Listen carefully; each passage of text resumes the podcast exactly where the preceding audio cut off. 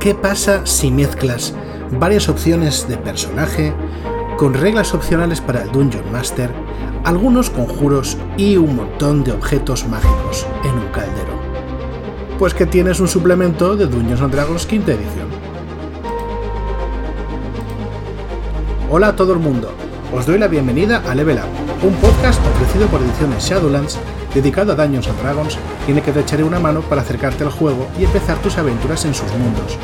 Yo soy Nacho G. Master y seguimos reseñando los libros que han salido para Dungeons Dragons quinta edición y que desarrollan su contenido. En concreto, hoy vamos a hablar del caldero de Tasha para todo. Pero antes de meternos en harina, quiero recordaros que si os metéis en shadowlands.es barra y os inscribís en la lista de correo, no solamente vais a ser los primeros en enteraros cuando saco uno de estos programas, que de todos modos son los martes, ya os lo digo, sino que además eh, os podéis llevar una aventurilla muy interesante. Así que, en fin, no tenéis mucho que perder y un montón que ganar. Veréis, El Caldero de Tasha para Todo es un libro que, como digo, expande las reglas de Dungeons and Dragons quinta edición. Apareció en el año 2020 como un digno heredero de eh, el gran libro de expansión de reglas que había sido el libro de Shanatar, del que ya hablamos en su momento, y son 192 páginas en las que vamos a tener un contenido muy muy similar al que tuvimos en Shanatar. Eh, en realidad nos encontramos con una estructura muy parecida.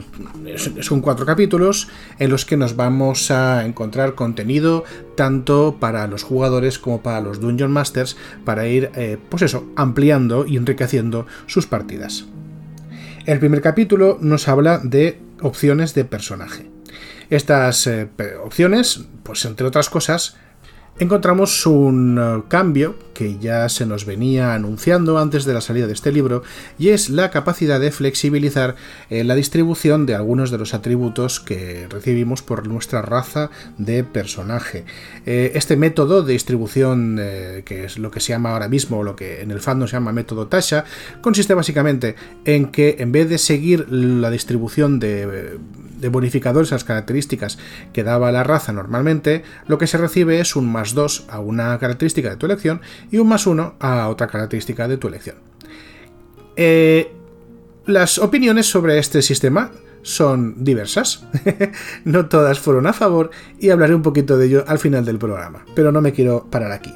Porque en realidad no para aquí tampoco el libro. No únicamente se nos habla de cómo podemos cambiar las capacidades del personaje por su raza, sino que también nos indica cómo podemos sustituir otros rasgos, por ejemplo, las competencias en herramienta o en armas que da eh, una raza o una subraza, u otros elementos para poder escoger otras equivalentes, ¿no? Otras que, puedan eh, ser más, más adecuadas para el concepto de personaje que tenemos en mente y de ese modo huir un poco de aquello que ya hablábamos en el capítulo de los capítulos, mejor dicho, dedicadas dedicados a las razas de personaje, de que algunas de estas razas incorporaban rasgos eh, que si bien uno podía pensar que eran innatos por pertenecer a un aspecto biológico o místico de la raza del personaje, en realidad eran culturales y que parecía un poco absurdo pensar que todos, absolutamente todos los, por ejemplo, altos elfos habían aprendido a usar el arco y la espada. En fin, podemos seguir. Eh, vemos que también nos dan unas reglas un poco ampliadas a lo que ya teníamos para cambiar eh, tanto habilidades como, eh, como para poder cambiar nuestra subclase, nuestro arquetipo de personaje. Y luego nos metemos ya en harina potente porque empezamos a hablar de opciones de personaje eh, propiamente dichas, empezando por la clase de artífice. Porque si bien el artífice apareció por primera vez en el libro Racing from the Last War, eh, un libro dedicado al escenario de Eberron, que es el mejor escenario que existe y existirá, eh, no lo digo yo, son las reglas, yo no las hago, no, tengo las manos atadas. Aquí se recoge el artífice para aquellas personas que no tenían interés en Eberron, que por tanto están equivocadas, pero no compraron el libro y por tanto no tienen acceso a la clase artífice, pues te la ponen en este, en este libro también. Además de esto, hay algunos cambios y revisiones menores a las reglas que competen tanto al artífice como a sus subclases, que ya las conocéis porque ya las comenté en el mismo programa donde hablo de la clase en sí. Respecto, además de lo que se contiene en Rising from the Last War, aquí tenemos una una, ¿cómo decirlo? Una subclase más del artífice que es el armorer, que no sé muy bien cómo se traduciría en castellano, eh, pero vaya, eh, como un tipo que hace armaduras, ¿no? Y que a la práctica pues es una especie de Iron Man medieval. Está bastante guay. Seguimos hablando de opciones de personaje, porque cuando dejamos las páginas que se refieren al artífice detrás, nos encontramos con un capítulo lleno de subclases. Cada una de las clases de personaje que encontramos en el manual de jugador recibe al menos un par de subclases distintas para que podamos escoger y complementar a nuestro personaje una vez alcance el nivel adecuado para obtener este rasgo de personaje. Como ya os dije, eh, meterme en cada una de las subclases eh, individualmente hablada, pues es un poco, pues, ¿cómo deciros? Un pelín demasiado para la extensión que yo tengo en estos programas. Pero os prometí que iba a hacer un compendio eh, de todas las subclases que han salido para quinta edición y donde podíais encontrarlas. Así que, bueno, pues os remito a este programa que mm, no tardará mucho en llegaros. Baste decir que son bastantes clases, bastantes subclases, la mayoría de ellas bastante interesantes. Espero acordarme al final del programa de hablar también de este tema, porque también tuvo cierta polémica. Como veis, eh, bueno, si habéis estado mínimamente atentos, todo, absolutamente todo lo que hace Wizards of the Coast es polémico de un modo u otro, a veces con razón y a veces, pues, mm, con muy poca razón. Acaba el capítulo con una serie de dotes eh, que podemos incluir en nuestros, nuestros juegos de Dungeons and Dragons. Algunos de ellos son muy interesantes, como por ejemplo las dotes que permiten añadir efectos especiales en combate dependiendo si el arma que estamos usando es contundente, punzante o cortante, pero también hay otros muy muy muy guays, como por ejemplo la dote de Chef que nos permite hacer pues eso, banquetes y eh, provisiones para nuestros aliados y mejorarlos temporalmente, o aquellos que nos permiten hacer un pequeño, meter un poquito el pie en el charco de otra clase, como eh, por ejemplo que nos permiten adquirir estilos de combate, o nos permiten adquirir maniobras del guerrero, o nos permiten adquirir dotes metamágicas como las que tiene el hechicero. Es una buena es una, buena colección, eh, no son muchas dotes, creo que serán menos de una docena, pero la verdad es que están bastante bien y desde luego desde que tengo estas opciones, mis juegos y mis personajes han sido bastante más variados.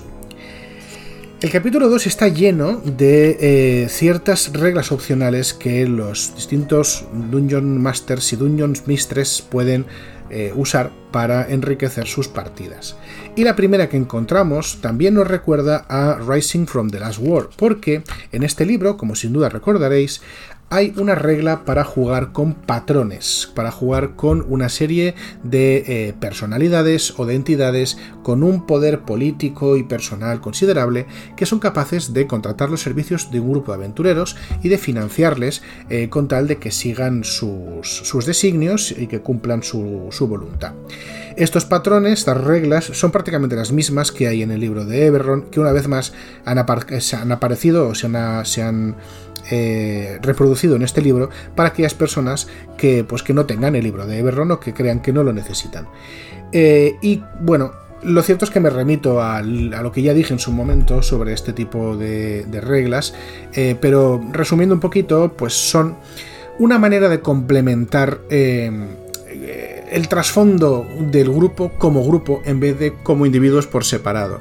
Está bien saber qué es lo que ha pasado tu personaje antes de empezar la vida de aventurero, pero también está bastante guay saber qué ha pasado con el grupo antes de empezar esta aventura y cómo os habéis conocido y cómo habéis llegado a, a juntaros y a uniros. Aquí creo que dan menos opciones que en Rising from the Last War, porque, bueno, porque en Rising sí que echa bastante mano de, grupos y de facciones que existen en el mundo de Eberron, que es un montonazo, es de lo que más tiene Eberron, y bueno, a mí, me encanta, pero nos da una serie de ejemplos que en realidad son bastante amplios y pueden aplicarse a, prácticamente todo. Por ejemplo, eh, grupos académicos que están eh, relacionados con el conocimiento o la acumulación de secretos o de tipo mágico, eh, criaturas o seres eh, antiguos que buscan agentes para cumplir su, voluntad y nos pone como ejemplo, por los liches, ¿no? O otro tipo de seres increíblemente antiguos. También podría valer un dragón o una archiada o algo por estilo.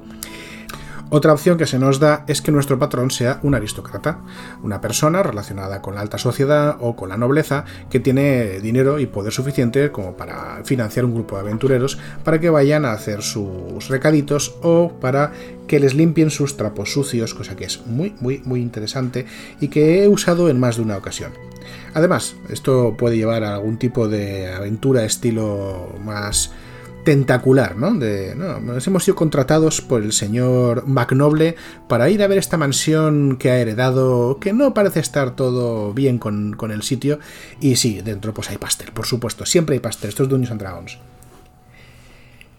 De la misma manera, podemos encontrar que nuestro patrón es un sindicato criminal otro grupo subversivo o algún tipo de asociación que esté de la otra parte de la ley y que nos contrate, pues, para fines varios esto también está, es interesante para definir la moralidad, ¿no? la catadura de, nuestro propio grupo gremios mercantiles o de otro tipo, agrupaciones de, artesanos o agrupaciones de, magnates u otras personas con dinero y con intereses, o fuerzas militares. ¿Cuántas veces habrá pasado que los jugadores son eh, contratados como avanzadilla o como pequeño cuerpo de élite por un ejército para alguno de sus fines en un conflicto más grande.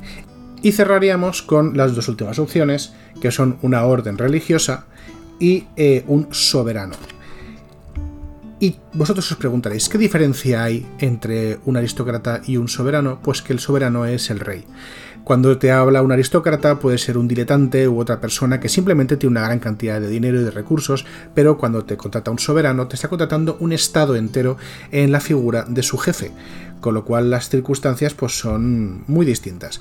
Como veis, eh, todas estas opciones que nos ofrece el libro encajan bastante bien con la mayor parte de las veces en las que vuestros jugadores eh, se han visto involucrados con otra fuerza o han sido contratados por otra entidad para hacer uno de esos trabajitos que luego han dado a una aventura, a una campaña o lo que sea. Es todo un clásico del género y bueno, pues no está mal tener una serie de herramientas mecánicas para poder convertirlo en parte de las reglas del juego que vais a jugar. El capítulo 3 nos ofrece una serie de conjuros que añadir a nuestras partidas de Dungeons and Dragons. Algunos de estos conjuros, como eh, la hoja tronante o la hoja del fuego verde, ya existían en otros libros, pero como siempre sucede, estos libros, que normalmente hacen referencia a regiones concretas de Dungeons and Dragons, a veces no son del agrado de todos.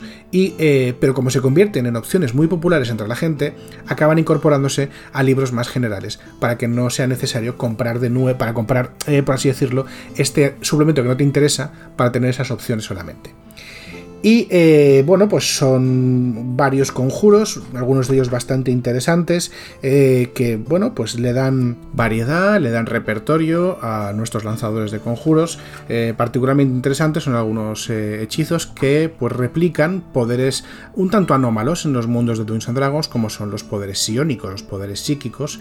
Y también hay una cosa que vale la pena mencionar, y es que en el libro de Tasha vemos una revisión profunda a los conjuros de invocación, aquellos conjuros que permiten traer criaturas de otros planos de existencia para que ayuden al lanzador de conjuros o para que combatan por él.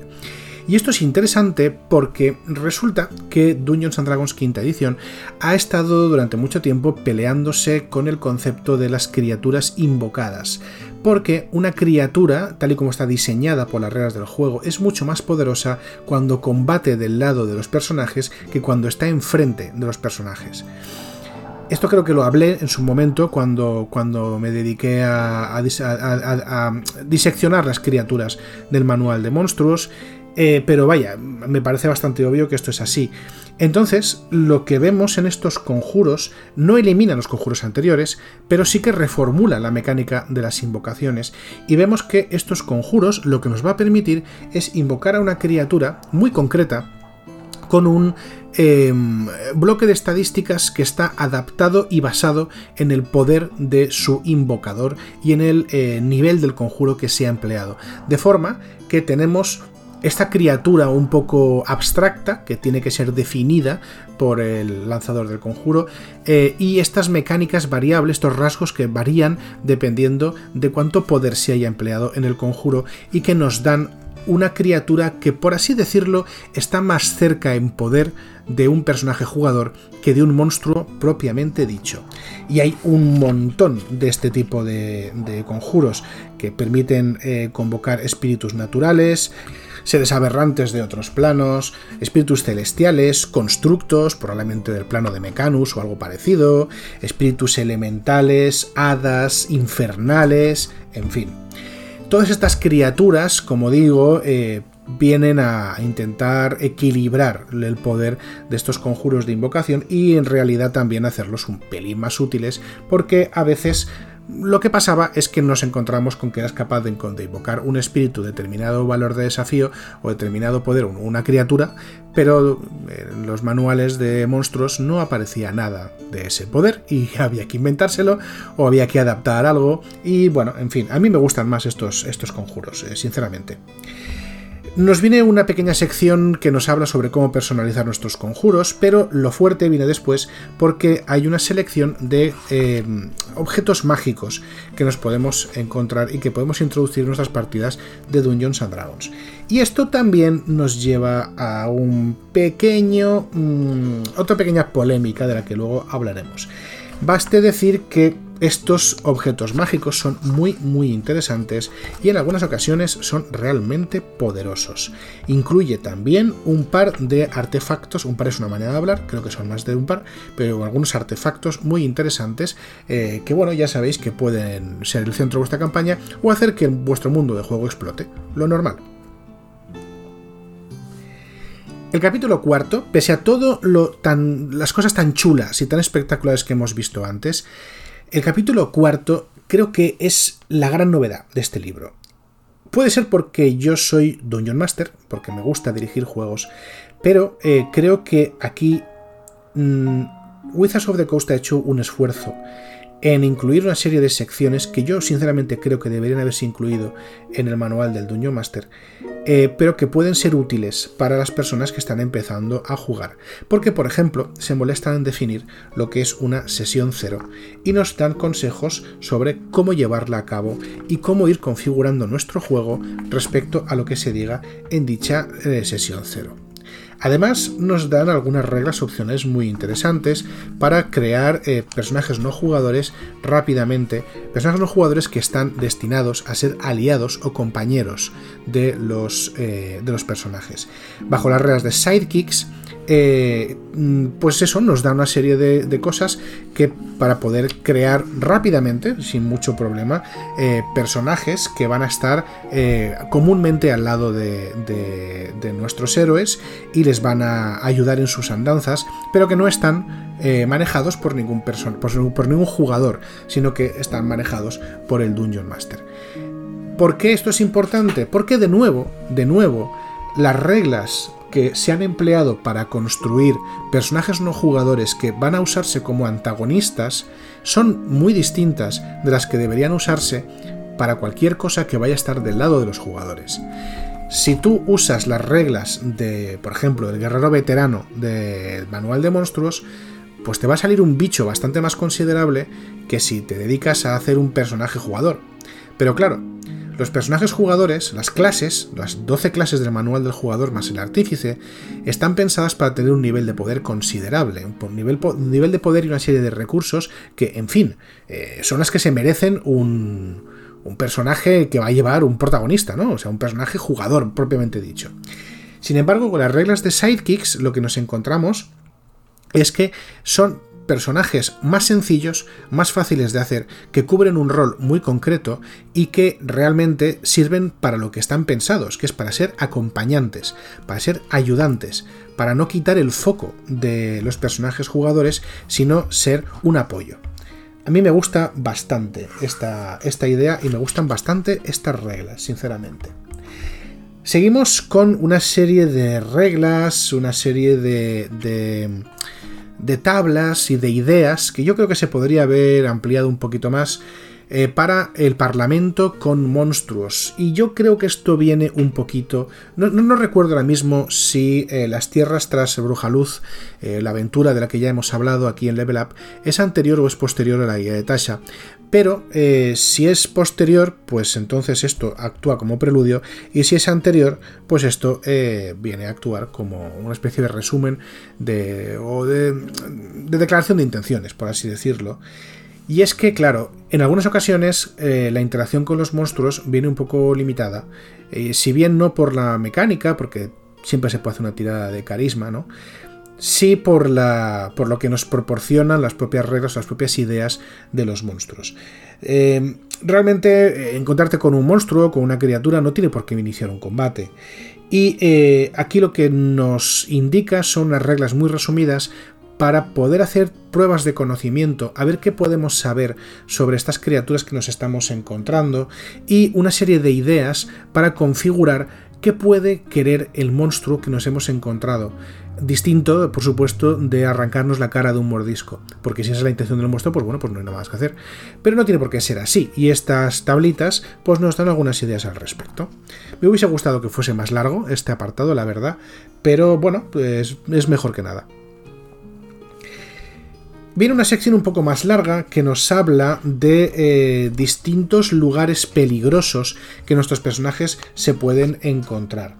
Y eh, estos son pues lo que llaman peligros ambientales lugares sobrenaturales, lugares encantados, lugares, por ejemplo, como el Reino Lejano, que es tan, eh, tan tentacular, ¿no? tan Lovecraftiano, eh, o casas encantadas, o lugares que han sido infestados por, eh, por sabandijas, naturales o sobrenaturales, zonas espejo, zonas con potentes resonancias psíquicas o mágicas, etc.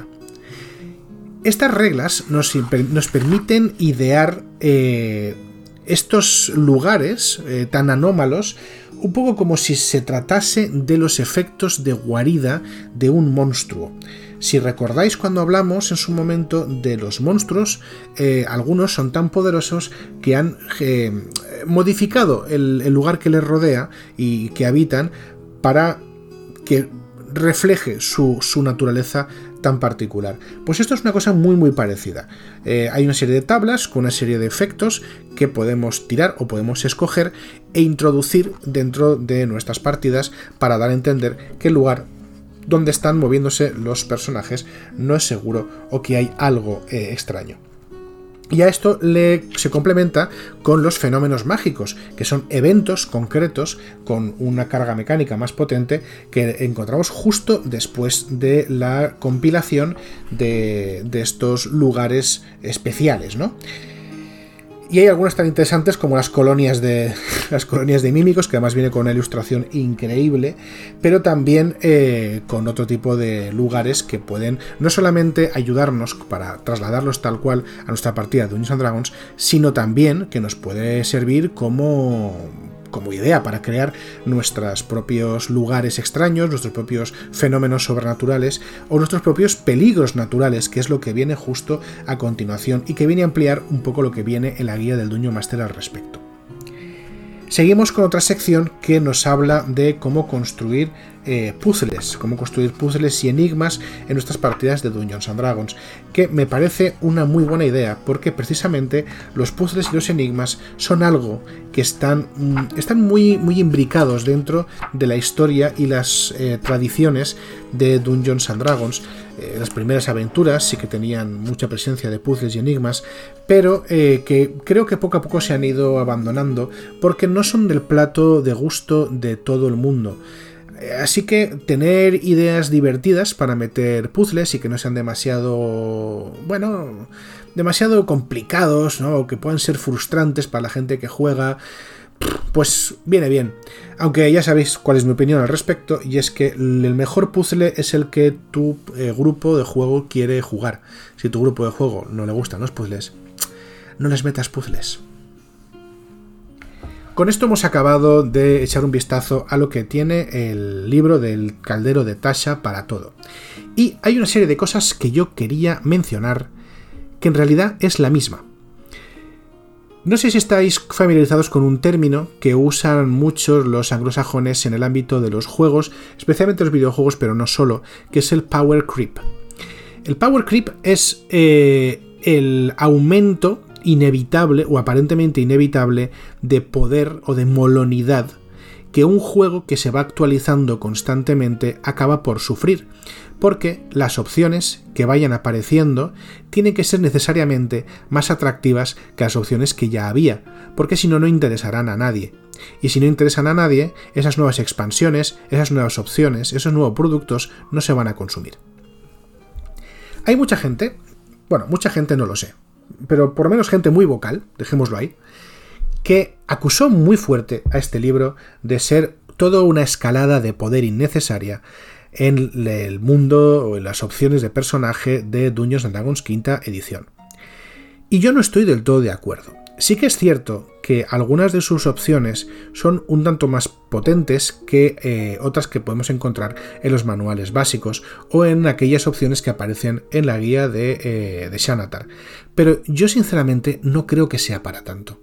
Y no creo que sea para tanto, ni, ni, en el ámbito de las subclases de personaje, o, ni los arquetipos de personaje, ni tampoco en el ámbito de las dotes, ni tampoco en el ámbito de los objetos mágicos, que es donde más lloros yo he escuchado, al menos yo.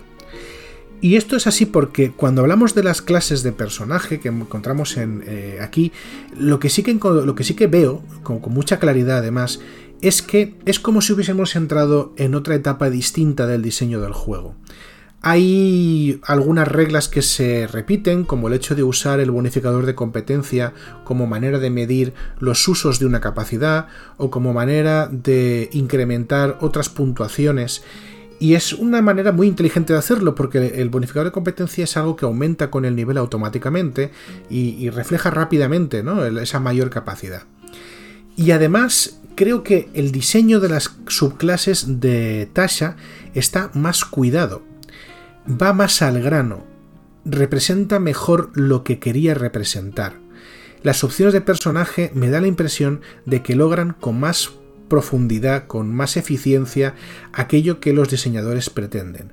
Eso puede hacerlas parecer más poderosas, pero realmente hablar de más o menos poderoso eh, una opción de personaje en Dungeons Dragons quinta edición es un poco ridículo, porque, o a mí me lo parece al menos, porque si lo vemos por la vía contraria, es increíblemente difícil hacerse un personaje que no funcione, que no sea poderoso en algún ámbito, que no sea útil al grupo.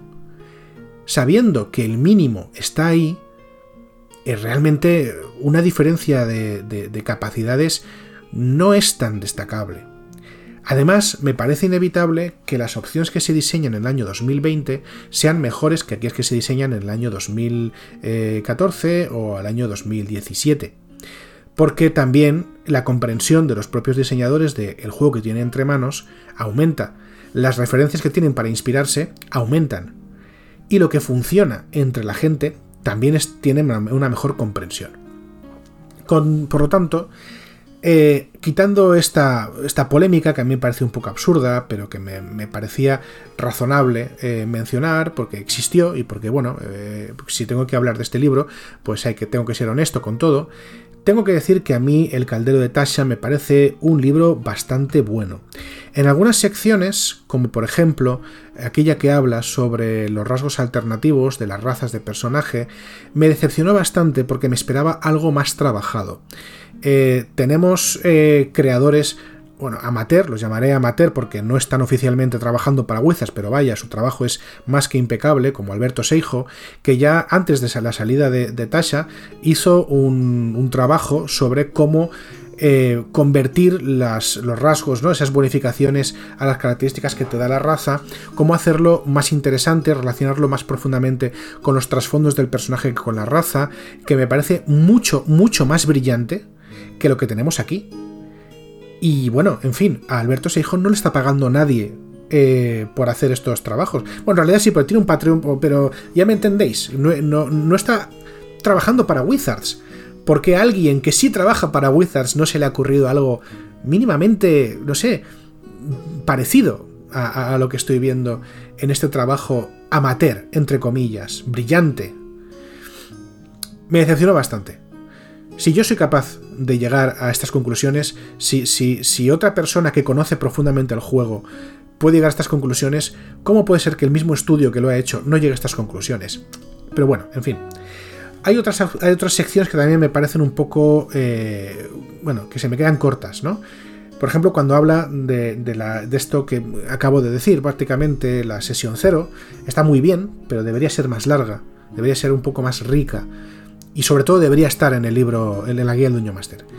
Y eh, también, por otro lado, cuando estamos hablando de crear eh, estos efectos de ambientales. Sí, bien, me das muchas ideas, pero me gustaría tener un unas pocas más mecánicas. Y yo ya veré cómo, cómo las hago, aunque sean inspiración, aunque sean cosas muy típicas que yo pueda ir ajustando a mis necesidades. Al final, muchas veces lo que falla no son las ideas, las ideas las podemos pescar de muchos otros sitios, las podemos coger de novelas, las podemos coger de, series y de películas que ya hemos visto, pero muchos Dungeons Masters y muchos muchas Dungeon Mistress lo que tienen es eh, la duda de cómo hacerlo para que mecánicamente tenga el efecto que ellas y que ellos quieren. Lo que se dice que esté equilibrado. No equilibrado como que no sea. que sea inocuo. No, no. Equilibrado para que tenga el efecto que yo quiero que tenga que tener. El impacto que yo quiero que tenga en mi mesa de juego. Fuera de eso, eh, recomiendo este libro. Sé que lo digo con casi todos los libros, pero es que todos los libros que aumentan el contenido de Dungeons and Dragons me parecen unas compras bastante aceptables eh, si es que te gusta el juego. Creo que junto al libro de Shanatar y junto al libro de Monstruos del Multiverso, que reseñaré en breve, son los tres libros más indispensables para ampliar Dungeons and Dragons si ya tienes los libros básicos y te apetece seguir eh, acumulando y seguir añadiendo opciones de personaje a tu, a tu repertorio. Con lo cual, mm, si podéis echarle un buen vistazo y si os gusta lo que veis, eh, compradlo, porque realmente todo lo que incluye os puede ser de gran utilidad de una manera u otra, ya sea eh, pues directamente aplicándolo a las cosas que pueden hacer o que pueden encontrarse, pueden adquirir vuestros eh, personajes, o bien a la manera, incorporar ideas a la manera que tenéis de dirigir en vuestra mesa de juego. Y bueno, ya está. El caldero está lleno, la sopa está lista, hasta aquí llego hoy. Espero que hayáis disfrutado esta reseña y, como ya sabéis, os espero la semana que viene.